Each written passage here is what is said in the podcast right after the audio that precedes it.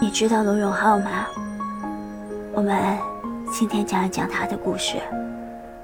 当年罗永浩的企业快要不行的时候，去银行贷款，贷了九千六百万，将近一个亿。银行在答应给他贷款的时候说，让他太太也签字。他没有多想，就给他老婆打电话了。他老婆真的来了，签了九千六百万的贷款。你要知道。他老婆就是一个正常的上班族，是一个编导，而他已经眼睁睁地看着罗永浩创业失败，连续三次了。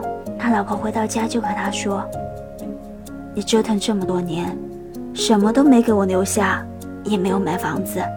如果你出了什么意外，这九千六百万，我要给别人剪多少片子，刷多少碗，我才还得起。但是即便是这样。”他还是答应了。他的第一个想法不是离婚，也不是说如果你跑了会怎么样。他的第一个想法是如果你出意外了，你不在世了，我要怎么办？也就是说，她心里其实很笃定，只要她的丈夫活着，就不会留她一个人还债。罗永浩曾经说过，他有段时间心脏不舒服。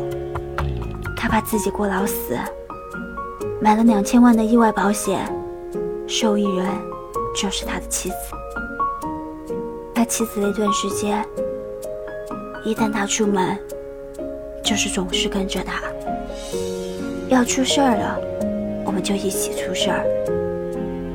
我不要当那个受益人。都老说女人拜金，其实女人拜的不是金。